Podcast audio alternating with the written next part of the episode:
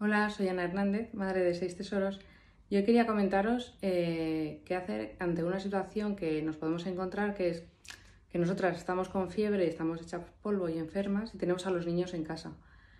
Entonces, ¿qué recursos podemos utilizar o cómo afrontarlo? Yo lo que te aconsejo desde mi experiencia en esta situación es que si puedes pidas ayuda. Eh, a tu pareja, a tu familia, a tus amigos, a una madre del cole.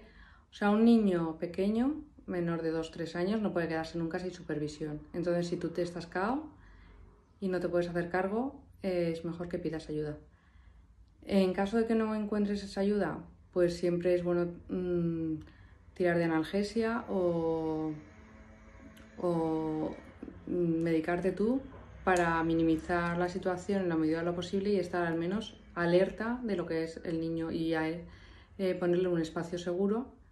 Pues si es un pequeño, no lo metes en un parque o en la cuna, en un sitio en donde no se puede hacer daño, porque a lo mejor, aunque tú estás alerta, pues puedes tener momentos de que te quedes a lo mejor un poco dormida o que desfallezcas. Entonces, ante todo tienes que primar la seguridad del niño. Y luego, por ejemplo, ya cuando son más mayores, pues los recursos son eh, también generar espacios seguros pero más amplios o a lo mejor ponerles la televisión un ratito o retirar los rotuladores de su mano si se ponen a pintar, retirar objetos punzantes, o sea, tijeras, que estén a lo mejor en tu habitación jugando al lado tuyo, en el suelo o cerca, que los tengas más o menos vigilados, pero que ellos puedan funcionar y tú también.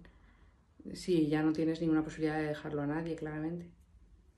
Pero ante todo, lo primero que tiene que primar es la seguridad del niño.